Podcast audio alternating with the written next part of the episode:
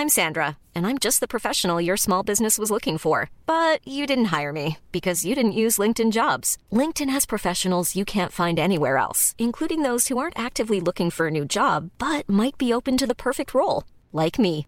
In a given month, over 70% of LinkedIn users don't visit other leading job sites. So if you're not looking on LinkedIn, you'll miss out on great candidates like Sandra. Start hiring professionals like a professional. Post your free job on linkedin.com/people today.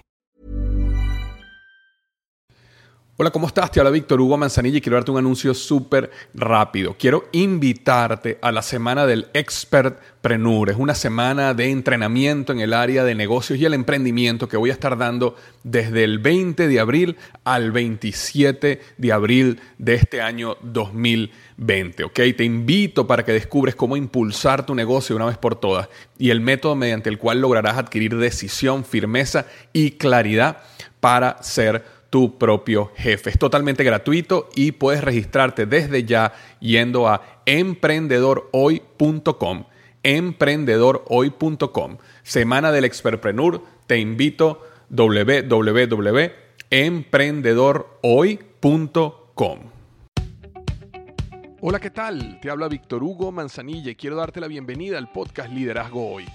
Yo soy el autor de los bestsellers Despierta tu héroe interior y tu momento es ahora Actualmente soy CEO de Salarius LTD y vengo de más de 15 años de carrera en empresas Fortune 500 en las áreas de mercadeo, negocios y logística.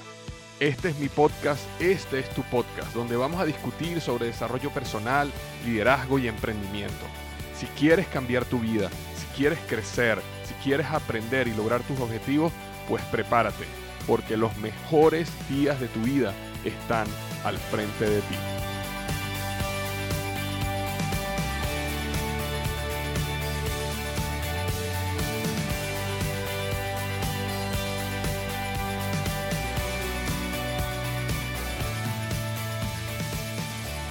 Hola, ¿qué tal? Bienvenido al episodio número 173, 173 del podcast Liderazgo Hoy. Hoy vamos a estar hablando sobre cómo llevar las cosas hasta el final y no dejarlas a la mitad. Cómo terminar las cosas.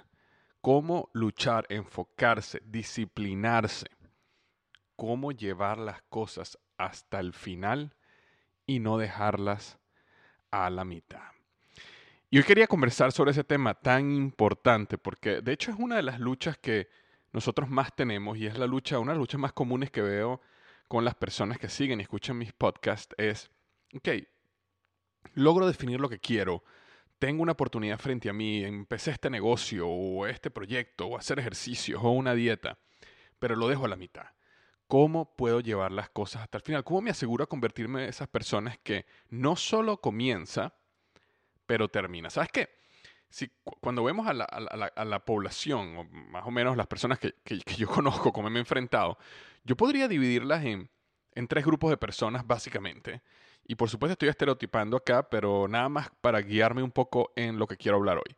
La primer, o el primer grupo es ese grupo de personas que nunca comienzan nada ese grupo de personas que siempre tienen un sueño, siempre tienen una meta, siempre están hablando, siempre son estos wannapreneurs, eh, siempre están leyendo, reuniéndose, eh, conversando, eh, lo que muchas veces llamamos también los pensadores, es decir, personas que no comienzan, sino siempre, y pasan años y años y años, y siempre van a comenzar esta idea, y siempre van a comenzar este proyecto, y siempre van a comenzar esta dieta, y siempre van a empezar a ser saludables, y siempre van a dejar el cigarro a un lado pero nunca comienza. Entonces, ese es ese primer grupo, ese grupo de personas que está estancada en una parálisis de análisis o, que tiene unos sistemas de pensamiento que no lo llevan a actuar. Después existe un tercer grupo, ¿ok? Vamos a brincar por un momento al segundo grupo. Después existe un tercer grupo, que es ese grupo de las personas que comenzamos y terminamos las cosas. Es decir, no nos sentimos bien hasta que las cosas no terminan, bien o mal no necesariamente puedes tener éxito en todo, no necesariamente todo va a terminar como tú querías, no necesariamente tus ventas van a llegar al punto que querías o tal proyecto se va a vender como tu mensaje se iba a vender. Puede ser que no, pero al final tú sabes que hubo un cierre, tú sabes que hiciste el trabajo, fuiste disciplinado, luchaste lo que tuviste que luchar y llegó al punto donde llegaste, es decir, lo terminé, lo entregué, lo lancé al mercado, lo vendí, luché. Y existe un segundo grupo de personas, que justamente al que le voy a hablar hoy, que lucha con esa situación donde sí pueden definir, sí pueden eh, eh, eh, querer hacer parte de un negocio, sí quieren comenzar una dieta, es más, sí la comienzan. Son personas que sí son mucho más entregadas a la acción, sí comienzan a dar el primer paso, segundo, tercero en un área, pero en la mitad algo pasa y dejan las cosas a un lado. ¿Ok? Y eso es lo que vamos a estar hablando hoy. Y decidí tocar este tema hoy por una pregunta que me dejó Paul en la, sección de preguntas y respuestas de mi blog. Y tomo un segundo para decirte que si tienes alguna pregunta que tú quieres que yo te responda en el podcast, simplemente tienes que ir a liderazgoy.com barra diagonal pregunta. Repito, liderazgoy.com barra diagonal pregunta y en el área de comentarios me dejas tu pregunta y yo la contestaré en algún podcast. Entonces, eh, Paul me dejó hace, hace unos meses la siguiente pregunta y me coloca lo siguiente. Hola Víctor Hugo, saludos de Valencia, España. En primer lugar, me gustaría agradecerte por toda la ayuda que he recibido en estos años, ya sea a través de tus podcasts o de tus libros. Y he aprendido mucho gracias a ti y tus podcasts siempre me aportan un poco más de lo que se espera, lo que hace que sea una de las primeras personas que descargo siempre. Hoy en día, gracias también a tu ayuda, disfruto de una mucho mejor posición profesional y económica. Tus consejos me han ayudado muchísimo. Muchas gracias por esas palabras, Paul. Eh, y dice lo siguiente, espero no abusar si te pido un consejo o recomendación específica. Soy una persona con mucho entusiasmo, empiezo muchos proyectos y me planifico bien, pero tengo un problema para cerrar las cosas. Tiendo a dejar las cosas a la mitad, ya sea un buen libro de ventas, porque me emociono con otro que me recomiendan, por ejemplo, o un proyecto, porque encuentro otro que pienso que es más importante. Me pongo metas cortas para motivarme, pero aún así me cuesta cerrar grandes proyectos. Quería tu consejo sobre cómo controlar ese entusiasmo y mantenerlo en tiempo, pero sobre todo poder llegar a cerrar mis proyectos. Muchísimas gracias, muchísimas gracias Paul por dejarme tu pregunta. Entonces, fíjate, Paul me está hablando exactamente de este segmento. Ahora, eh, nuevamente, comenté que estaba estereotipando porque, porque uno, eh, en estos tres grupos, ¿ok? Digamos, el que, el que nunca actúa, el que actúa y deja las cosas por la mitad y el que actúa y termina, existe cierto solapamiento, ¿ok? No uno es claramente uno de cada grupo. Es decir, yo particularmente me considero del tercer grupo, es decir, yo tengo una gran pasión por terminar las cosas. Sin embargo, algunas áreas de mi vida, yo estoy en ese segundo grupo. Hay muchos casos donde me ha pasado exactamente igual que Paul comienzo un libro y lo dejo por la mitad y a veces tengo tres, cuatro, cinco libros por la mitad porque apareció otro que me llamó más la atención o ha tocado un tema que más me importaba en ese momento o alguien me lo recomendó. Y entonces me pasó, eso me pasó por un tiempo en el caso de los libros y ahorita voy a hablar qué fue lo que hice. Entonces sí existen áreas en mi vida donde me pasa exactamente igual que Paul. Eh, rara vez existe una un solapamiento con el primer grupo. Normalmente el primer grupo tiene algún o que otro solapamiento con el segundo grupo. El segundo grupo puede ser el que tenga parte del primero o el segundo. Y las personas que más se definen en este tercer, grupo de los que comienzan y terminan las cosas eh, pueden tener un solapamiento con el segundo grupo en algunas áreas de su vida. Entonces no es todo tan blanco y negro. Pero en realidad muchos de nosotros nos estamos enfrentando a este problema que tiene Paul y eso es lo que quiero conversar contigo eh, ahora. Y eh, te quería contar una historia respecto a esto que me recuerda mucho eh, esta situación. Hace, mm, yo no sé ya, que serían que 25 años quizá. Mi papá estaba construyendo su casa en Venezuela y recuerdo que en un momento eh, yo pequeño, no sé qué era, bueno, no pequeño, yo tendría a lo mejor como 13, 14 años, llegamos a una colina donde se veía la construcción de la casa y la casa la habían comenzado a construir, ya, la estructura estaba completamente hecha, los techos estaban completamente hechos y estaban empezando a cerrar la casa con bloques y ya habían prácticamente terminado todo el segundo piso y no habían comenzado el primer piso. Y entonces recuerdo que ese día estábamos toda la familia viendo la casa desde esta colina, ¿sabes? disfrutando un poco y visualizando lo espectacular o especial que iba a ser tener nuestra casa propia. Y en ese momento surgió la conversación de que, wow, eh, mi papá dice, yo creo que pudiéramos no hacer el primer piso y hacemos todo en el segundo piso, es decir, la cocina y el salón, que lo pensaban tener en el primer piso, vamos a hacerlo en el segundo piso y dejamos la casa eh, de un solo, de, la casa terminaría siendo de un solo piso, solo que sería el segundo piso nada más. Y entonces yo me acuerdo que desde pequeño, en ese momento, yo le digo a mi papá, claro que no, papá, las cosas se comienzan y se terminan hasta el final. Pero esa frase de las cosas se comienzan y se terminan hasta el final, eh, vino justamente de mi papá. Porque mi papá me recuerda perfectamente cuando él me decía esa frase específica. Entonces, fue un espejo que yo dije en ese momento de la educación que mi papá me había dado. Y, y, y, en, ese momento, nada, la conversación siguió, nos montamos en el carro y nos fuimos.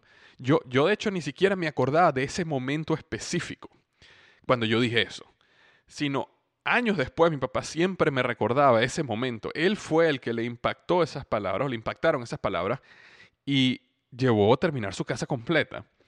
Y eh, momentos en el futuro donde estábamos conversando, él siempre recuerda el momento donde yo dije, no, papá, las cosas se comienzan y se terminan hasta el final. Y repito, no dije eso porque yo era alguien muy especial, yo lo dije simplemente porque yo fui al espejo de lo que mi papá me decía a mí siempre. Y quizás en ese momento él vio una salida más rápida, más sencilla, más económica del sueño que él tenía de su casa. Y mi respuesta tan reactiva en ese momento, básicamente él se vio ahí y le dio la motivación, el entusiasmo para terminarla. Que era una situación donde evidentemente económicamente era un proceso difícil y duro y largo. Y que él podía ahorrarse una gran cantidad de dinero si, digámoslo así, reducía un poco su sueño. Pero por esa frase se llegó hasta el final. ¿Ok? Entonces, esa, eh, eh, cuando él después me recordaba eso, eh, eso hizo que esa frase se integrara más en mi sistema nervioso.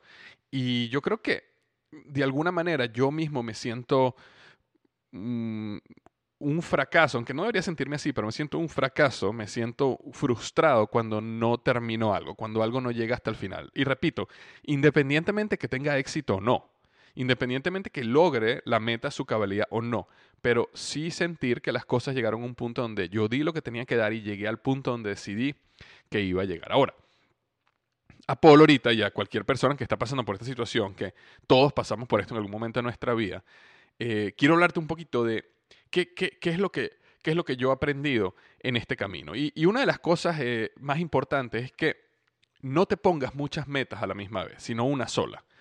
Si uno está y uno se da cuenta que uno se está enfrentando a una situación donde uno deja las cosas por la mitad, es mejor solo colocarse una meta en un área de su vida y acostumbrar el cerebro, acostumbrar nuestro sistema nervioso, acostumbrar y empezar a desarrollar el hábito de terminar las cosas con una cosa. Una vez yo estaba en, una, en un show de estos de delfines en, en México, en Cancún, y recuerdo que ellos estaban haciendo un show y estaban mostrándonos lo que hacía un delfín. Y uno de los delfines eh, no estaba siguiendo instrucciones. Entonces a mí me pareció interesante cómo el entrenador mandó al delfín a una esquina para que se quedara ahí. Llamó a un delfín que era más, tenía más experiencia, ¿ok? Estaba mucho mejor entrenado. Y le, le pidió una tarea y apenas el delfín hizo la tarea, le dio comida. Y le dio comida en abundancia. Mientras que este otro delfín que había fallado en hacer la tarea, estaba viendo. Entonces, después que terminó, él llamó al delfín que había fallado y le pidió la tarea más sencilla que existía. Que ahorita no recuerdo cuál era, pero es una, una tarea súper sencilla. Y como el delfín la logró, entonces le dio comida. Entonces, ¿qué pasó? Ahí él después nos explicó que esa era la manera como ellos entrenaban a los delfines por medio de un entrenamiento positivo eh, o una programación positiva. Es decir, no castigo al delfín porque no lo hizo, sino lo pongo a un lado para que él vea las consecuencias de hacer las cosas bien. Entonces, cuando viene el otro delfín, que sí hace lo que yo le estaba pidiendo a él y él no estaba haciendo, y ve que yo le di eh, un pescado, entonces el delfín lo vuelvo a llamar le pido algo sencillo para evitar frustración, para evitar que el delfín eh, a lo mejor no, no, no, no, se acuerde específicamente de esa tarea o le estoy pidiendo algo demasiado difícil en ese momento. Le pido algo sencillo, como él lo va a hacer, le doy el pescado y en su cerebro vuelve otra vez a conectar el hecho de si sigo instrucciones, gano comida. Y entonces poco a poco lo vuelve a llevar al punto donde él hace la actividad más difícil. Entonces, esa programación positiva o condicionamiento positivo a mí me llamó mucho la atención desde ese momento que vi ese show. Y ese condicionamiento positivo surge también en estas situaciones. Nosotros, si queremos aprender a ser personas que llevamos las cosas hasta el final y no las dejamos a la mitad, necesitamos condicionarnos a terminar las cosas hasta el final desde un nivel sencillo a un nivel más complejo. Entonces, por ejemplo, una persona que está teniendo problemas en un área, digamos que quiere cambiar su eh, salud, por ejemplo, y está haciendo ejercicio, está tratando de comenzar una dieta, eh, quizás es mejor eliminar una de esas dos áreas y decir, ok, solo voy a hacer una por ahora. Es decir, solo me voy a enfocar en hacer ejercicio. Y por ahora no me voy a enfocar en la dieta. No importa que coma mal. Yo ahorita nada más me voy a enfocar en desarrollar el hábito de hacer ejercicio y llevarlo hasta el final. ¿Y qué quiere decir el final? Puede ser que tú digas, oye, que yo pase tres meses de una manera constante haciendo ejercicio cinco días a la semana. Eso significa llevarlo hasta el final. Otra manera de comenzar sencillo es que tú digas, ok, dentro del área de los ejercicios, no voy a comenzar con algo suficientemente difícil, sino simplemente voy a comenzar con caminar la primera semana y después caminar y trotar la segunda semana y después trotar más y caminar un poquito la tercera semana. Eh, a lo mejor no vas a comenzar con una hora al día, sino vas a comenzar con 15 minutos al día. Es decir, tú creas tu plan, pero el plan siempre debe comenzar de sencillo a complejo, porque tú estás entrenando a tu cerebro lo que significa desarrollar un hábito, lo que significa terminar las cosas que te propusiste. Entonces, de la misma manera como el delfín, ellos lo reentrenan cuando falla, desde el punto más bajo hasta otra vez una actividad compleja, uno debe comenzar con una sola meta, e inclusive una meta sencilla. Y cuando tú te des cuenta que tú terminas esa meta sencilla, entonces la empiezas a hacer más compleja, hasta el punto que comienzas a desarrollar un circuito en tu cerebro donde empieza tu cerebro a disfrutar llegar hasta el final. Y cuando tu cerebro empieza a disfrutar llegar hasta el final, entonces en ese momento puedes agregar cosas más complejas, puedes crear metas más largas, puedes meterte en proyectos muchísimo más complicados, porque ya has desarrollado, eh, ya tu cerebro está buscando terminar las cosas, porque le has enseñado cómo desde pequeño se puede hacer así. Entonces, yo, yo creo que eh, uno de los consejos que, te, que te doy es, comienza con algo pequeño y comienza con una sola cosa y después ve poco a poco expandiendo. Eh, otra cosa es que en, en, la mañana, cuando te despiertes, hazte la pregunta, ¿cuál es la actividad más importante que tengo que hacer hoy? Y asume como que en el día de hoy, esa es la única actividad que tengo que hacer. Obviamente no es la única. Muchos tenemos que ir al trabajo, a la oficina, trabajar en nuestro negocio, sea lo que sea. Pero tú tienes que comprometerte que una cosa al día tú no te vas a dormir sin terminar. Y yo te recomiendo que esa cosa al día sea lo más temprano posible para que salgas de eso. Entonces, si por ejemplo es hacer ejercicio, entonces, ¿qué es esa actividad al día? Bueno, yo hoy no me acuesto si yo no haya hecho ejercicio. Y así sean las 12 de la noche, así sea que te paras en tu, te bajas de tu cama y en tu mismo piso haces eh, flexiones abdominales, eh, planchas, sea lo que sea que puedes hacer pero tú no te acuestas a dormir hasta que no has hecho ejercicio, pero es una actividad. Muchas veces nos paramos en la mañana y tenemos 7, 8, 9, 10 cosas que tenemos que hacer. Tenemos 30, 40 prioridades. Y acuérdate que la palabra prioridad, que solo en los últimos años o en las últimas décadas se ha utilizado como en plural, la palabra prioridad era una palabra que venía del singular, es decir, lo que viene antes de nada. O mejor dicho, lo que viene antes de todo, quise decir. Entonces, prioridad significaba, o significaba antes, cuál era esa cosa que venía antes que todo. No era, no existía en el pasado, eh, tengo tres prioridades, tengo cinco prioridades. No, no, era una cosa. Entonces, ¿cuál es esa actividad número uno que tienes que hacer hoy? De hecho, eh, les adelanto la noticia de que eh, en las próximas semanas voy a estar lanzando una, un planner que se llama el planner del éxito. Y es un planner donde diariamente, cuando, cuando tú abras tu día, eh, eh, te vas a dar cuenta que tienes el, día y la noche, es decir, dos páginas por día que las abres y en, el, y en el día, en la parte del día, una de las preguntas que te va a hacer el planner es, ¿cuál es la actividad número uno que tengo que hacer hoy? Y la tienes que escribir. ¿Para qué? Para poder estar claro y tener y ser muy preciso en cuál es esa cosa que tienes que hacer. Entonces, respecto a ese proyecto o esa meta o eso que tienes que, que no quieres dejar a la mitad, que quieres realmente llevar hasta el final, entonces actividad número uno debe ser esa, debe ser en, ese, en esa categoría, para que te asegures que tu proyecto siempre se está moviendo hacia adelante, ¿ok? Eh, otro consejo que te puedo dar es, recompénsate solo al lograr victorias en esa meta específica. Eh, y puede ser recompénsate o más bien prevén recompensa si no has logrado esas pequeñas metas. Es decir, si tú vas en un camino hacia adelante en un área de tu vida y tienes un proyecto enfrente de ti que quieres llevar hasta el final, entonces prevén, evita que tengas, no victorias, perdón, celebraciones que te recompensen si no has logrado pequeñas metas. Por ejemplo, si tu meta era que tú ibas a hacer ejercicio cinco días a la semana y no llegas, entonces, ¿cómo te vas a castigar? Acuérdate que el cerebro siempre está buscando evitar el dolor y buscando placer. Entonces, ¿qué pasa si tú, tu meta es dejar de hacer, ejercicio cinco días a la semana y llegas al día cuatro y el día quinto tienes flojera, eh, te levantaste con sueño y decides quedarte en la cama descansando un poco más? Básicamente, tú te estás recompensando por romper una tarea. Y tu cerebro lo que está asociando es, ok, dejamos de hacer ejercicio y eso me da placer, porque estoy en mi cama, estoy caliente, estoy descansando, no estoy sudando, no estoy sufriendo. Entonces, ¿qué es lo que pasa ahí? Estás básicamente programándote para ser una persona que deja todo por la mitad. Ahora, vamos a suponer que tú dijeras, voy a hacer ejercicio cinco días a la semana y solo hiciste cuatro. Entonces necesitas castigarte de alguna manera. Ahora, ¿por qué te castigas? Porque tu cerebro tiene que empezar a asociar dolor con no haber cumplido la meta. Y hay muchas maneras de castigarte. Es decir, puedes decidir, ok, no voy a desayunar ni almorzar durante dos días, solo cenar. Y pasas por ese dolor de que es el hambre. ¿Ok?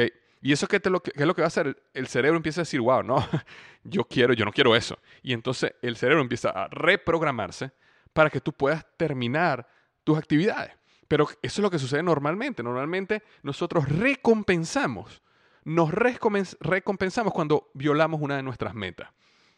Estamos decididos a hacer una dieta y entonces estamos eh, con unos amigos y nuestros amigos nos dicen, oye, vale, no, salte de esa dieta, vente, cómete una pizza con nosotros. Y entonces, ¿qué es lo que nosotros hacemos? Ah, bueno, está bien, comienzo la semana que viene. Y vas y te comes una pizza sabrosa y disfrutas y te entonces, ¿qué es lo que estás? Estás recompensándote por romper una meta. Y tu cerebro lo que va a decir es, wow, qué sabroso es esto. Cada vez que yo rompo una meta, tengo placer. Y ese es un gran problema y es un peligro porque te estás reprogramando para el fracaso. Te estás reprogramando para la mediocridad. Y eso es lo que no debes hacer. Más bien debes siempre recompensarte cuando logras pequeñas victorias a lo largo de tu proyecto y cuando fallas necesitas castigarte castigarte de una manera donde el cerebro asocia el dolor con la falla para que él empiece a reprogramarse para el éxito. Otro consejo que te puedo dar es afina tu radar de la distracción. Una de las cosas que sucede en el proceso cuando uno tiene una meta, bien sea hacer ejercicio, un proyecto, sea lo que sea que tú quieres terminar, eh, eh, empiezan a surgir oportunidades, nuevas cosas que tenemos que hacer o que se nos presentan, que pueden ser mejores o pueden darnos la impresión de que son mejores. Y eso son la mayoría de las veces distracciones. ¿Ok? La mayoría de las veces son distracciones. Entonces, vale la pena empezar bajo el punto que probablemente lo que te está surgiendo es una distracción. Es decir, comienzas un proyecto de negocio y estás trabajando en tu negocio, estás trabajando en crear tu negocio, en tu idea. Y resulta que viene una persona y te plantea otro negocio. Y tú dices, wow, este, este negocio se ve mejor y a lo mejor es más rápido, a lo mejor lo logro. Entonces, hay una diferencia entre pivotear. ¿Qué es pivotear? Yo voy en un camino, recibo una información que me dice, Víctor, probablemente estás en el camino incorrecto. A lo mejor no, no has, ah, no em, en el momento que tomaste la decisión de ir en este camino, no tenías esta información, pero ahora te llegó una información que te está diciendo, este no es el camino. A lo mejor el camino es este otro.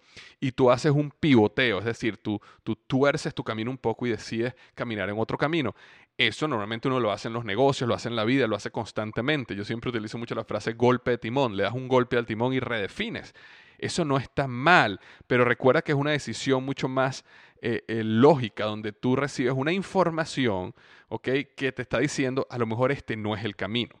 Y es una información que te puedes sentar, analizar, debatir, compartir y llegar a la conclusión de que a lo mejor ese no era el camino, que estabas equivocado y eso está bien.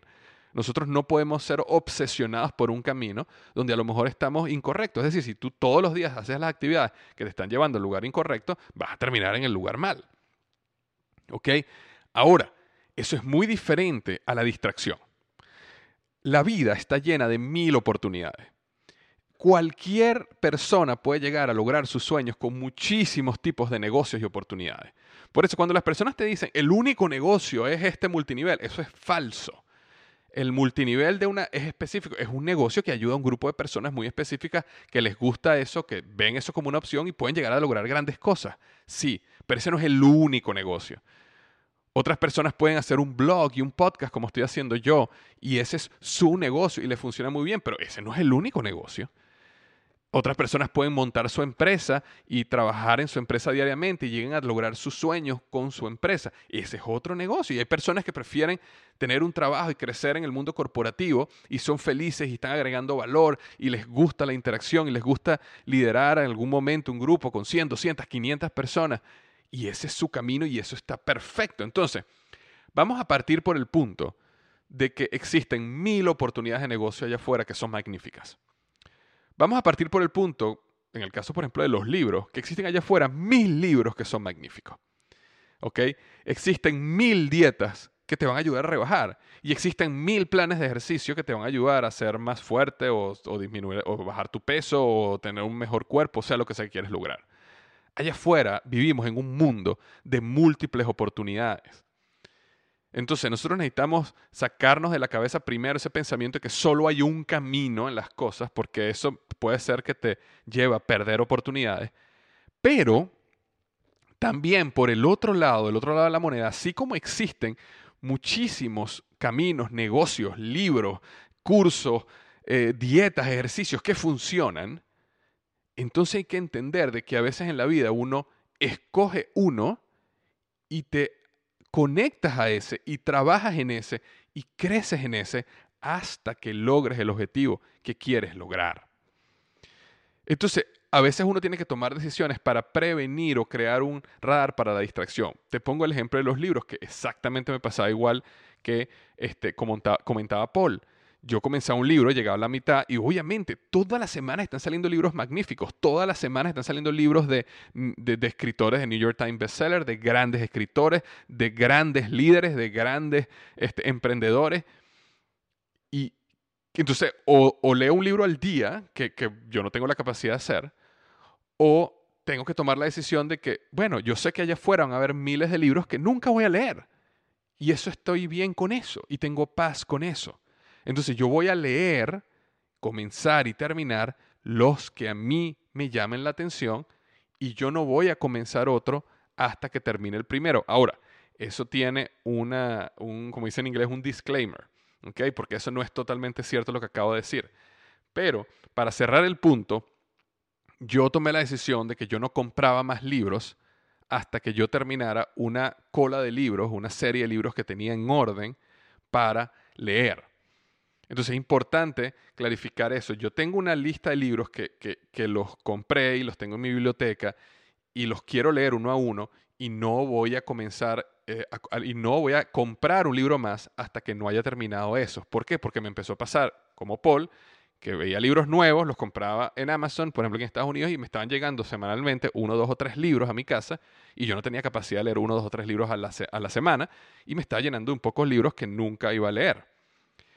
Entonces, eso me permite enfocarme y decir, ok, hasta que yo no termine un libro, no puedo comprar otro. ¿Ok?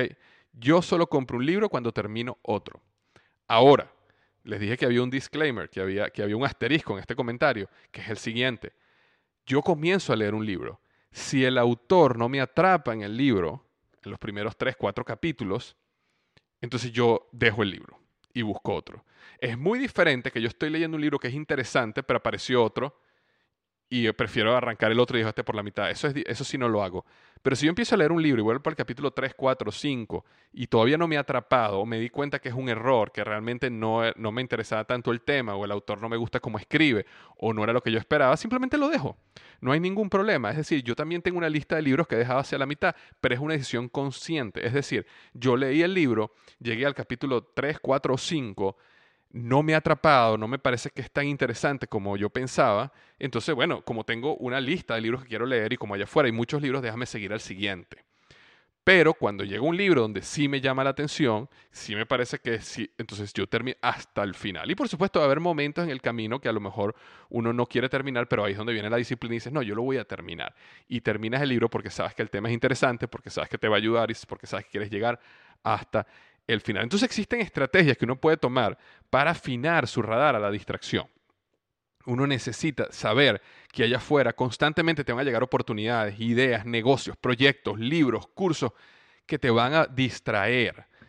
y que necesitas repensar y decir, ok, si esta era mi decisión, si este es mi camino y hasta el momento no existe ninguna información que me esté diciendo que mi camino está errado, entonces yo voy a seguir en este y hasta que lo termine. Y constantemente, a mí, a mí en, mi mail, constantemente me están llegando oportunidades de negocios de gente, seguidores de, mi podcast y de mi blog que me escriben con gran, muy buenas oportunidades de negocio, grandes ideas. Pero yo a la gran mayoría, 99,99%, les tengo que decir, magnífica tu idea, te, te motivo a que sigas, eh, probablemente es un magnífico negocio, pero yo estoy claro en lo que yo voy a hacer, en lo que yo tengo que hacer y cuál es mi norte en los próximos 2, 3, 4, 5 años. Entonces, es importante afinar ese radar por la distracción y bloquear todas las cosas que te distraen de esa, de esa meta. Y como último consejo respecto a este punto, quiero, quiero decirte que hay momentos en la vida donde uno necesita buscar ayuda también. Eh, bien sea un amigo, una amiga, tu pareja o un coach. Y fíjate lo que pasa. Eh, existe en Estados Unidos una, un concepto que se llama accountability partners, o sea, eh, parejas de, no sé cómo llamar accountability, pero donde nos rendimos cuentas unos a otros. Entonces, ese es como el nivel más básico, inclusive es económico, es gratis, porque tú simplemente tienes que buscarte un amigo o tu pareja o alguien y decirle, mira, yo tengo estas metas, bien sea de salud, bien sea de negocios, un proyecto, lo que sea, y yo necesito a alguien a la cual yo necesito rendirle cuentas. Y ese, y ese es ese primer paso. Y la otra persona probablemente también tenga que rendirle cuentas a alguien. Y tú puedes semanalmente reunirte y tienes que rendirle cuenta. ¿Qué hiciste? ¿Qué no hiciste? ¿Por qué no lo hiciste? ¿Qué te comprometes tú la semana siguiente para mejorar lo que dejaste de hacer? Y ese proceso ayuda muchísimo, ¿ok? Eh, sin embargo, muchas veces sucede que es cuando deja de funcionar, que como son amigos, entonces empieza una flexibilización del tema. Es decir, no, no, no lo pude hacer por esto. No, yo te entiendo, yo también estuve full la semana. No, no, pero así no sirve. Tiene que ser una amistad o una relación donde no tengan temor en decirse las cosas cara a cara, que no tengan temor en ser completamente honestos y que no tengan temor en confrontar el uno al otro. Entonces, en la mayoría de los casos, estas parejas de rendirse cuentas no funcionan porque son amigos o son pareja y no quieren empezar conflictos y no quieren confrontarse. Pero si lograras conseguir a alguien así, magnífico. Entonces, otro nivel mejor es si tienes un mentor. Si tienes un mentor, entonces eh, el mentor tú le rindes cuentas y es mucho más fácil cuando tienes un mentor físico, una persona que te puede ayudar porque tienes que rendirle cuentas y eso te, te, forza a salir allá, afuera y hacer las cosas y mantenerte disciplinado. Pero también conseguir un mentor es, es complicado. Ahora, un coach es una gran ayuda, ¿ok? Y yo particularmente tengo coach, eh, tengo un par de coaches en mi vida donde yo les pago porque sean mis coaches en ciertas áreas de la vida. Y eso es, en mi opinión, ha sido la mejor inversión para forzarme a terminar las cosas que yo me propuse. En mi opinión, ha sido la mejor inversión. Y es interesante porque un coach cuesta dinero. Un coach, un buen coach te va a cobrar. Y eh, quiero hacer en este momento la acotación de que no estoy haciendo esto para vender mis servicios de coaching y de mentoría, porque de hecho en este momento, en el momento que estoy grabando este podcast a principios de noviembre, no tengo capacidad ya de, coaching o mentoría. Si una persona ahorita me llama y quiere que yo sea su coach o su mentor, no tengo capacidad de hacerlo. Ahorita no tengo los cupos cerrados. Em, entonces no lo estoy haciendo con ese objetivo, lo estoy haciendo desde un punto sincero y honesto que los coach, tener un coach, tener un, un mentor que a veces tienes que pagar, es la mejor manera para tú asegurarte que terminas las cosas. Y aquí hay que pensar como negocio, hay que pensar como emprendedor. Porque fíjate algo interesante. Imagínate que tú quieres, tú tienes un negocio al frente tuyo, que tú sabes que tú puedes llegar a ganar, digamos, 5 mil dólares mensuales en ese negocio. Y tú hablas con un coach, y un coach te va a cobrar a ti 500 dólares mensuales por ser tu coach. La mayoría de las personas dicen, no, por favor, no, yo no, pues 500 dólares es mucho. inclusive hay coaches que cobran mucho más barato de eso, 250 dólares mensuales, 200 dólares mensuales. Y sin embargo eso a las personas les parece costoso. Pero a mí lo que me parece absurdo es la manera de pensar donde yo digo, si yo tengo un coach, mis probabilidades de yo crecer ese negocio y llegar a ganar 5 mil dólares mensuales se van a multiplicar por 100 tengo muchísimas más probabilidades porque tengo a alguien que va a estar encima mío, alguien que me va a enseñar, alguien que me va a ayudar, alguien que va a tener que rendirle cuenta, alguien que me va a confrontar si yo dejo de hacer las cosas que tengo que hacer. Y, este, y, y, si yo lo tengo a él, tengo muchas más probabilidades que en seis meses, un año, esté ganando 5 mil dólares mensuales. Pero entonces yo no voy a invertir 500 hoy para ganar 5 mil dentro de dos meses. Para mí, a mí no me hace sentido. Pero muchas personas piensan de esa manera. Yo recuerdo esta historia que me dio mucha risa. Yo estaba saliendo de un evento en el cual yo había invertido para ir a ese evento 700 dólares. Eso es lo que me había costado la entrada para ir a ese evento. Y cuando yo estaba saliendo del evento, yo pido un, Uber, uno de estos eh, taxis, Uber para que me lleve a mi casa. Y cuando llega el Uber, el, Uber me pregunta, ah, ¿dónde está? Estamos conversando. Y ¿dónde está? No estoy en este evento, estaba este orador, estaba esta persona. Y el señor era de la zona. Y él me dice, wow, sí, yo siempre, eh, eh, la, frase exacta que, dijo, o, casi exacta que dijo, fue, lo, es interesante, pero yo constantemente estoy llevando gente que sale a estos eventos. Y todo el mundo que yo conozco, y así fue, eso fue lo que me dio risa, todo el mundo que yo conozco que va a estos eventos termina haciendo muchísimo dinero. Y entonces yo lo escucho y yo le pregunto, ¿y has ido al evento? Y entonces él me responde, no, no, no, es que la entrada es demasiado costosa. Entonces, el momento que él me dijo eso, eh, me pareció el comentario más absurdo de la historia. Porque para esa persona, ah, bueno, no, y, yo sigo preguntándole que cuánto, hace cuánto tiempo hace Uber, que qué tal es el negocio de Uber. Y básicamente, digamos que el negocio de Uber podía ser un 20%, o sea, el costo de la entrada podía ser un 20% de su ingreso, 25% de su ingreso como Uber al mes. Y yo no entendía cómo, si tú estás convencido de que todas las personas que pasan por este proceso terminan haciendo mucho dinero, ¿Cómo tú no puedes agarrar 700 dólares y pasar por el proceso para tú hacer mucho dinero? Pero así piensa mucha gente. Y es exactamente, esa manera de pensar es exactamente el concepto que pasa con el coach. De que la gente dice, yo no, ¿cómo voy a invertir en un coach? ¿Cómo le voy a pagar a una persona 50, 100, 150 dólares al mes? Pero esa persona te va a llevar a ti a ganar mil, dos mil, tres mil, cuatro mil, cinco mil dólares al mes. Hablando de un coach, digamos, de negocio, un coach financiero. Exactamente igual pasa con un coach de ejercicio o un nutricionista. Eh, solo que no se puede hacer el cálculo en dinero, pero, pero, pero se puede hacer en salud, se puede hacer en sea como sea.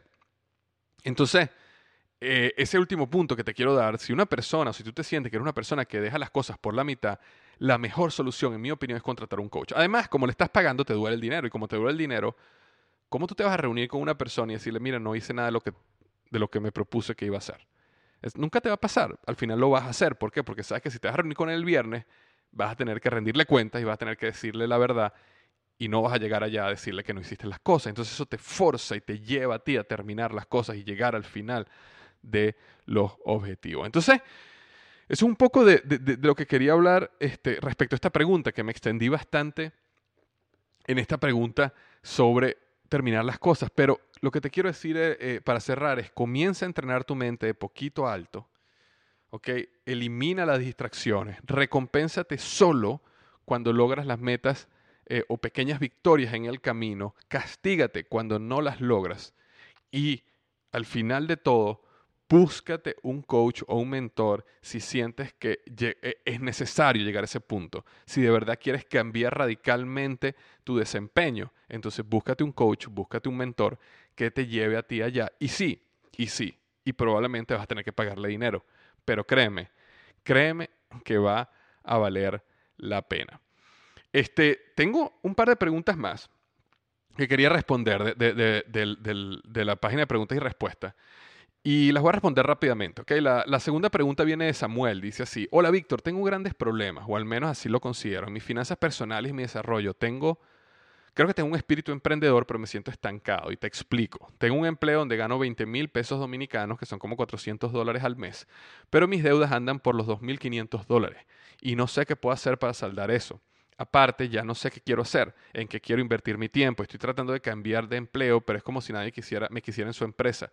No sé cuál es mi pasión y cómo hacer para salir de esta situación. ¿Qué me puedes recomendar o decir para ayudarme en este tema tan complicado para mí? Eh, cuando hablamos de los problemas financieros, Samuel, o tú que me estás escuchando ahorita, si tienes algún problema financiero, tienes alguna deuda, te digo algo, no hay nada mejor en la vida que ser cero deuda. Cero es decir, yo me despierto hoy y yo no le debo nada a nadie. Eso, eso es lo mejor. Pero muchos hemos, y a mí me ha pasado, hemos caído en deudas, tarjetas de crédito, préstamos que pedimos, eh, carros que nos compramos con dinero que no teníamos, etcétera, etcétera, etcétera. Entonces, cuando tú vas a ver un, cuando tú vas a afrontar un problema financiero, básicamente a mí me gusta llevarlo al nivel más básico y sencillo que existe. Y es lo siguiente. Cuando nosotros tenemos un problema financiero, nosotros tenemos uno de estos dos problemas. O un problema de ingresos o un problema de gastos. Es decir, o tenemos un problema de que no nos está entrando suficiente dinero, o tenemos un problema donde estamos gastando mucho dinero. Entonces, por ejemplo, en el segundo caso, cuando una persona me dice que tiene problemas financieros y yo, y yo, analizo y digo, ok, esto es un caso, la persona le falta ingreso o tiene muchos gastos. Digamos que el problema es, está gastando mucho dinero. Entonces, en ese caso es muy sencillo, se hace un presupuesto, se definen categorías, se logra que la persona se mantenga en el presupuesto y, y ya, y el problema se va resolviendo, solucionando poco a poco. Ahora, casos como el de Samuel es un problema de ingresos. Es decir, cuando tú tienes una deuda de 2.500 dólares y tú solo ganas 400 dólares mensuales, eh, no puedes pagar esa deuda ganando 400 dólares mensuales. Excepto que básicamente vivieras con tus padres, no tuvieras gastos, no, no, no, gastas en gasolina, comida, en nada, y bueno, puedes agarrar y meter los 400 dólares mensuales a la deuda. Pero esa no es la situación. Estoy seguro que el caso de Samuel es que con esos 400 dólares mensuales tiene que pagar casa, comida y todas las cosas, y al final no le queda nada. Entonces, es importante definir el problema como un problema de ingreso. Y como un problema de ingreso hay que resolverlo con un problema, como un problema de ingreso. Es decir, a Samuel ahorita no le sirve tener un presupuesto, no le sirve gastar menos. ¿Por qué? Porque si él logra gastar menos y en vez de que le sobren 65 dólares al mes, le sobren 80 dólares al mes, eso no lo va a llevar a él a resolver su problema este, financiero, a pagar sus deudas de 2.500 dólares. Me explico, en este caso el problema es de ingreso. Samuel necesita hiper enfocarse en aumentar sus ingresos. Entonces, ¿cuál es mi consejo para Samuel o una persona que esté en esta situación? Es lo siguiente. Este no es el momento para pensar en pasión. Este no es el momento para pensar qué es lo que yo quiero hacer en la vida. Esto no es el momento para pensar en qué quiero invertir mi tiempo. Este es el momento. O sea, aquí estamos en un problema. Cuando nosotros tenemos un problema, lo atacamos como problema. Es decir, si yo estoy en una situación donde mi hijo está caminando en la calle y veo que un carro viene y lo puede atropellar, ese no es el momento para pensar en más nada en la vida que salir corriendo y sacar a mi hijo de la situación. ¿Me explico? Exactamente así uno tiene que pensar en este caso. Este es el momento para hiperenfocarse en salir de la deuda. Este es el momento donde no vamos a estar pensando en cuáles son mis metas eh, de salud, cuáles son mis metas este, sociales, cuáles son mis metas espirituales. No. Este es el momento para decir, ok, tengo un problema de 2.500 dólares, necesito hiperenfocarme y atacarlo con todo mi poder y con toda mi fuerza para salir de esa deuda lo antes posible. Entonces, ¿qué es lo que debería hacer Samuel una persona como esta? Trabajar y trabajar y trabajar. ¿Qué quiere decir eso? Trabajar en las noches entregando pizza, trabajar en el día de mi trabajo, trabajar los fines de semana cuidando niños, trabajar en lo que haya que trabajar. A mí no me importa lo que tengas que hacer, a mí no me importa si es completamente opuesto a tu pasión. Siempre y cuando no sea un problema que sea ilegal o antiético, necesitas salir a trabajar. Y sí, vas a estar cansado, y sí, va a ser difícil, y sí, va a ser duro. Pero para tú resolver un problema de 2.500 dólares, necesitas empezar a producir 1.000 dólares mensuales. Entonces, de los, cuatro, de los 1.000 dólares mensuales, 300 los gastas en tu, en tu vida y 700 lo metes en el problema de la deuda. Y en cuatro meses, ¿verdad? Saliste de esta deuda. En cinco meses saliste de esta deuda. Pero si nosotros nos enfocamos y decidimos, a mí no me importa el trabajo que sea, si tengo que hacer de guardaespaldas, si tengo que hacer de barrendero, si tengo que ir a limpiar baños, si tengo que limpiar casas, si tengo que arreglar techo, si tengo que entregar pizza, lo que sea, yo estoy en la calle todo el tiempo produciendo dinero y salgo de la deuda de 2.500 dólares. Después que sales de la deuda de 2.500 dólares, entonces empiezas el proceso donde creas un fondo de emergencia, creas un presupuesto y empiezas poco a poco a surgir, generar riqueza y crecer. Y entonces en ese momento, si te haces la pregunta, ¿cuál es mi pasión? ¿A dónde quiero hacer? ¿En qué quiero enfocarme? Pero en este momento estás en una crisis financiera y necesitas resolverla con un hiper enfoque en ese problema. Ese es el consejo que tengo para Samuel. Y la última pregunta que quería este, traer hoy y ya cierro, es la siguiente. Y viene de Arturo Montiel y dice lo siguiente. Hola, Víctor Hugo. Quisiera que por favor me orientaras un poco. Estoy interesado particularmente en crear mi marca personal y sacarle el máximo provecho. ¿Qué sitios me recomiendas para desarrollar con alguna compañía o persona este tema?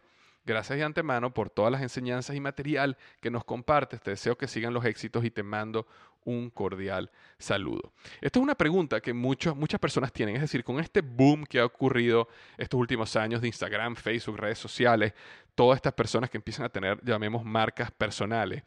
Eh, hay un deseo muy profundo de muchas personas que se le habría abierto la visión y dicho, wow, por ejemplo, personas que a lo mejor ven mi blog Liderazgo Hoy, ven la trayectoria que yo tenía y dicen, yo quisiera hacer algo similar, bien sea que a lo mejor no tiene que ser con liderazgo o emprendimiento, a lo mejor es algo de salud, a lo mejor es algo, el otro día estaba conversando con una este, muchacha que eh, eh, creó, está creando una plataforma sobre madres que, son emprendedoras. Entonces, que es una situación bien interesante porque son al final madres que tienen una gran cantidad de problemas y obstáculos que muchas veces nosotros los hombres no tenemos al emprender porque tienen hijos, pero sin embargo no quieren simplemente quedarse en la casa, sino quieren desarrollar un negocio, quieren sentirse productivas. Entonces, estás desarrollando ese nicho y existen personas que quieren hacerlo sobre finanzas o deportes o lo que sea, pero existen muchas personas que quieren crear su marca personal, quieren crear un blog, un podcast o quieren crear una cuenta en Instagram que crezca. Y esa es una situación que tanto, tanto, tanto me ha, me ha llegado el comentario y el deseo de muchas personas que he estado pensando, ok, y esto no es seguro, pero si tú que estás escuchando esto es algo que te interesaría, te pido que me escribas un email. Y es básicamente, se me había ocurrido crear una mentoría eh, que no es uno a uno, porque la mayoría de las personas eh, que quieren hacer esto no están en el momento de pagarme lo que yo cobro por una mentoría uno a uno, pero sí se me había ocurrido crear un grupo pequeño donde todos tengan el mismo objetivo de crear una marca personal. Porque cuando yo creo una mentoría uno a uno, ¿verdad? Y las personas eh, invierten lo que invierten porque yo me dedique uno a uno en trabajar en sus negocios o en su proyecto. Eh, básicamente, eh, ah, por ejemplo, yo trabajo con personas que están desarrollando un negocio de distribución de agua, trabajo con personas que están este, desarrollando otro tipo de negocio, personas que tienen o están creando una marca personal. Entonces, son, son temas diferentes y son completamente aislados donde yo me invierto en ayudarlos a ellos a construir un negocio muy específico. Sin embargo, cuando hablamos de marca personal, es básicamente el mismo tema y el mismo concepto. Simplemente unas personas lo quieren hacer de salud, otras personas lo quieren hacer de, liderazgo, otras personas que hacen emprendimiento. Entonces se me ocurrió, a lo mejor, hacer una mentoría grupal donde tengamos un grupo pequeño de personas, pero que nos reunamos en vivo, donde yo me reúna en vivo. Eh, bueno, cuando quiero decir en vivo, quiero decir eh, por, por, Skype o por algún método de comunicación semanalmente y yo los guíe en cómo crear su marca personal, ¿ok?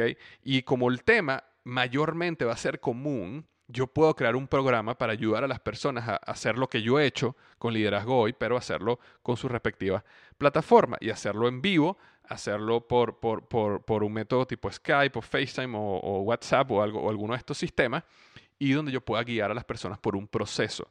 Entonces, si tú eres una persona como Arturo que estarías interesado en eso, yo te pido que me escribas un email mi email personal es vhmanzanilla, v, ok, vhmanzanilla, arroba liderazgoy.com o simplemente puedes ir a mi blog liderazgoy.com barra, eh, perdón, liderazgo.com y vas a la donde dice contacto o contactarme y ahí me mandas un correo y me dice que estarías interesado en algo así. Y esto es simplemente para saber si existe interés, porque yo no voy a comenzar a crear este programa si no veo que haya un interés en, un grupo, nuevamente, un grupo pequeño, pero, pero, pero eh, personas que no pueden pagar lo que yo cobraría por darles una mentoría completa uno a uno dedicados a ellos, pero a lo mejor pueden pagar un porcentaje de eso y entre todos llevamos eh, el costo de la mentoría. Entonces, es algo que, se me había ocurrido para ayudar a personas como Arturo y, realmente invertirme yo personalmente de alguna manera con un grupo en ayudarlos a crecer, a crear sus este, marcas personales. Entonces, eh, si ese es tu deseo, si, ese es lo que, si eso es lo que tú quisieras o necesitaras y estarías dispuesto a invertir eh, tiempo y por supuesto la inversión que tocaría hacer ese proceso, escríbeme. Escríbeme a vhmanzanilla o vhmanzanilla.liderazgoy.com y yo veo si hay suficiente grupo de personas, si, si, se, si se hace un grupo interesante, a lo mejor lanzo eso en las próximas semanas y ayudo a las personas a construir su marca personal. Ahora, ya para cerrar, estamos cerrando el podcast de hoy. Eh, empezamos este podcast hablando sobre eh, terminar las cosas, ¿ok? Cómo llevar las cosas hasta el final y no dejarlas a la mitad. Y si tú no has hecho mi curso gratuito, El Poder del Hábito, siete pasos para destruir hábitos tóxicos y crear hábitos de éxito, te invito a que lo hagas hoy. ¿Por qué? Porque en ese eh, curso yo dedico una clase, un video completo, todo este concepto del dolor y el placer del cerebro. Y lo eh, ahondo mucho más que lo que hice ahorita en el podcast. Entonces, si esto es algo que a ti te interesa, es, es decir, cómo yo hago para destruir hábitos tóxicos que me tienen atado a la mediocridad cómo hago para construir hábitos de éxito, es decir, poder crear hábitos que me permiten llevar las cosas hasta el final y no dejarlas a la mitad. Entonces, simplemente te recomiendo que vayas a tuhabito.com, www.tuhabito.com y te registres, registres perdón, gratuitamente. Y eh, de esa manera eh, puedes hacer ese curso y es uno de mis cursos donde han pasado wow, ahorita no sé ni el número, pero la última vez que revisé, creo que ya había más de 30.000 personas que habían pasado por ese curso y he recibido muchísimo feedback positivo del curso, así que sé que te, te va a gustar. Em, bueno, terminando digo lo siguiente, recuerda las tres Cs. Las tres Cs son, primero, comenta. ¿Qué quiere decir yo con comenta? Sé parte la conversación. Si tú has pasado por alguna situación como lo que hablaba Paul o lo que hablaba Arturo o lo que hablaba Samuel, comenta simplemente en tu misma ah, app donde estás ahorita escuchando el podcast, en el área de comentarios, en el, en el, eh, si lo viste en Facebook o Instagram, donde, donde te enteraste sobre este podcast, comenta y dame tu opinión. Eh, sé parte la conversación, hazme alguna pregunta, sé parte este proceso. Si tienes una pregunta, ve a liderazgoy.com barra diagonal pregunta y agrega una pregunta ahí para yo responderle en un podcast, pero únete a la conversación, no simplemente eh, consumas, sino participa. ¿Ok? Y eso es lo más importante porque eso te lleva a ti a internalizar mucho más los conceptos y también a ser parte de un movimiento donde todos nos apoyamos unos a otros. Y eso es lo que yo quiero invitarte a que seas parte. Entonces la primera C, comenta. La segunda C tiene que ver con comparte. Es decir, Estoy seguro que conoces personas que necesitan esta información, que necesitan aprender a llevar las cosas hasta el final, terminarlas, no dejarlas a la mitad. Estoy seguro que conoces personas que quieren crear su marca personal. Estoy seguro que conoces personas que tienen problemas financieros. Entonces, este podcast, estoy seguro que conoces gente que lo necesita. Bien sea que se los mandes por email, bien sea que le digas boca a boca y se los recomiendes, bien sea que le des eh, retweet o share o Instagram o Facebook, donde esté, y simplemente me ayudes a eh, eh, crecer, a, distribuir este contenido, a mí me ayuda mucho y también ayudas mucho a otras personas y también ayudas a este proceso y a este movimiento que estamos creando. Y nuevamente, eres parte de. Y la última C es crea. ¿Qué quiere decir con crea? No simplemente absorbas este conocimiento y te vuelvas más gordo en conocimiento, sino que construyas algo, crees algo para tu vida con lo que aprendiste hoy. ¿Qué aprendiste hoy? Dice una cosa que aprendiste hoy que tú puedes aplicar a tu vida hoy, ya, que va a ser tu vida mejor. Y eso es lo que me refiero, crea, crea algo grande para tu vida. Muchísimas gracias y recuerda que los mejores días de tu vida están al frente de ti.